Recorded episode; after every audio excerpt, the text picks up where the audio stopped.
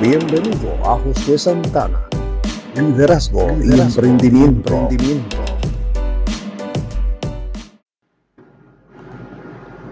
Definición de liderazgo.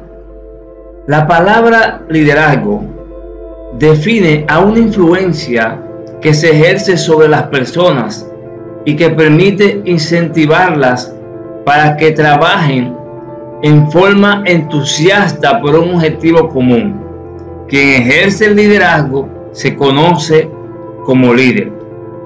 El liderazgo es la función que ocupa una persona que se distingue del resto y es capaz de tomar decisiones acertadas en un equipo o en una organización, inspirando al resto de los que participen de ese grupo a alcanzar una meta común. Por esta razón se dice que el liderazgo implica más de una persona. Quien dirige es el líder y aquellos que los apoyen, los subordinados o su equipo o el grupo y permitan que se desarrolle su posición de forma eficiente. La labor del líder consiste en establecer una meta y conseguir que la mayoría o la mayor parte de esas personas deseen trabajar para alcanzarla. Es un elemento fundamental en los gestos del mundo empresarial para sacar adelante una empresa o una organización pero también es en otro ámbito como los deportes.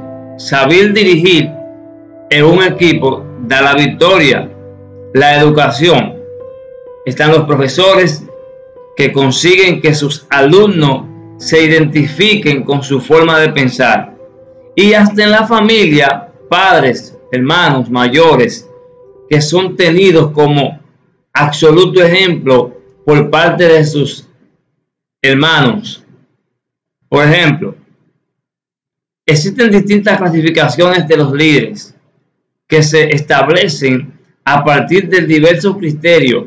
Cuando un líder es escogido por una organización, se habla de un líder formal. Los líderes informales, en cambio, emergen de manera natural o espontánea dentro de un grupo.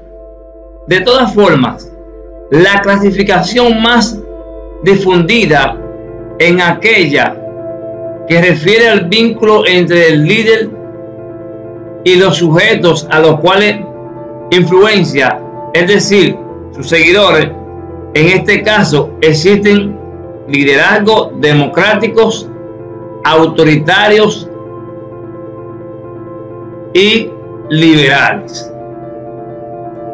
El líder democrático es aquel que en primer lugar fomenta el debate y la discusión dentro del grupo después de tomar en cuestión las opiniones de sus seguidores y recién entonces a partir de criterios y normas de evaluación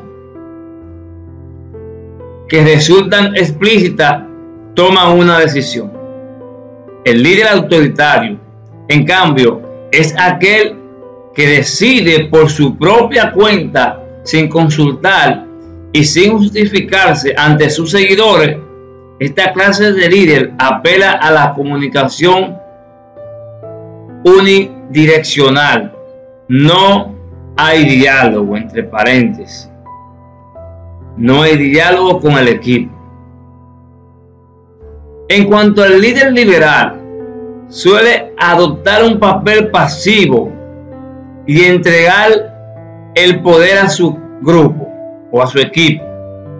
Por eso, no realiza un juicio sobre aquello que aportan los integrantes a quienes conoce la más amplia libertad para su accionar. Si el liderazgo es ejercido a partir de los cambios en los valores los comportamientos y los pensamientos de los miembros del grupo, recibe la denominación de transformacional. Las bases para ser un buen líder son mantenerse al tanto de lo último en el campo en el que se desarrolla el trabajo, observar la labor de los otros líderes y modificar la forma de trabajo siempre que sea necesario.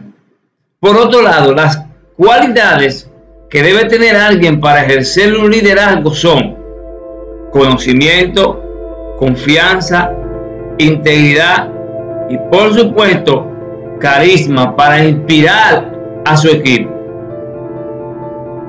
Los mejores líderes son aquellos que son visionarios, que son capaces de comprender las situaciones productivas para la empresa o para el grupo que pertenece antes de que éstas se presenten. Son innovadores y están a favor del cambio. Podemos poner como ejemplo a Bill Gates, un frustrado estudiante de Harvard, que gracias a sus cualidades de líder fue capaz de fundar una de las empresas más importantes en el sector tecnológico, Microsoft, gracias a las decisiones que supo tomar y que consiguió que empresas influyentes confiaran en él. Se convirtió en la persona más rica del mundo. Él fue capaz de comprender que los ordenadores un día se convertirían en una parte indispensable en los hogares y trabajó desarrollando los productos que lo permitieran. Supongo que es el mejor ejemplo de un líder visionario. Pero tener una buena idea no basta para convertirse en líder. Es necesario saber llevarla a cabo y convencer a los que te rodean de que dicha idea es el mejor invento en el que se haya pensado jamás y que tiene como objetivo resolver nuestros problemas más importantes. Si conseguimos cautivar al público con nuestra idea, posiblemente nos convirtamos en un líder visionario y valorado por el entorno. Estuvo con ustedes Josué Santana, liderazgo y emprendimiento.